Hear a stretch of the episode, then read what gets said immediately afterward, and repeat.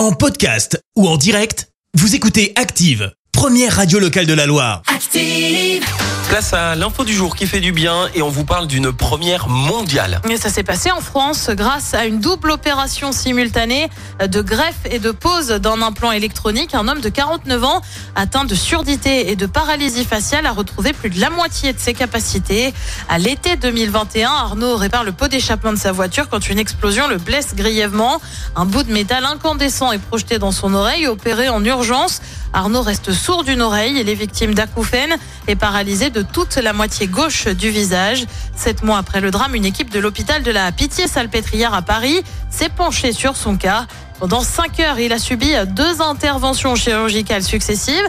Un nerf facial a été prélevé sur sa peau, puis greffé dans son oreille touchée.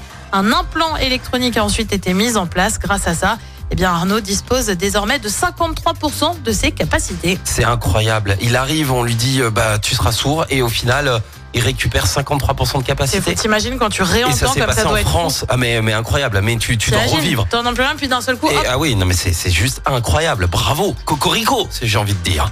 C'était l'info du jour qui fait du bien avec IRUP, la grande école de l'alternance. Management, ESS, informatique, technologie et industrie du futur, énergie, IRUP. IRUP.com. Merci. Vous avez écouté Active Radio, la première radio locale de la Loire. Active.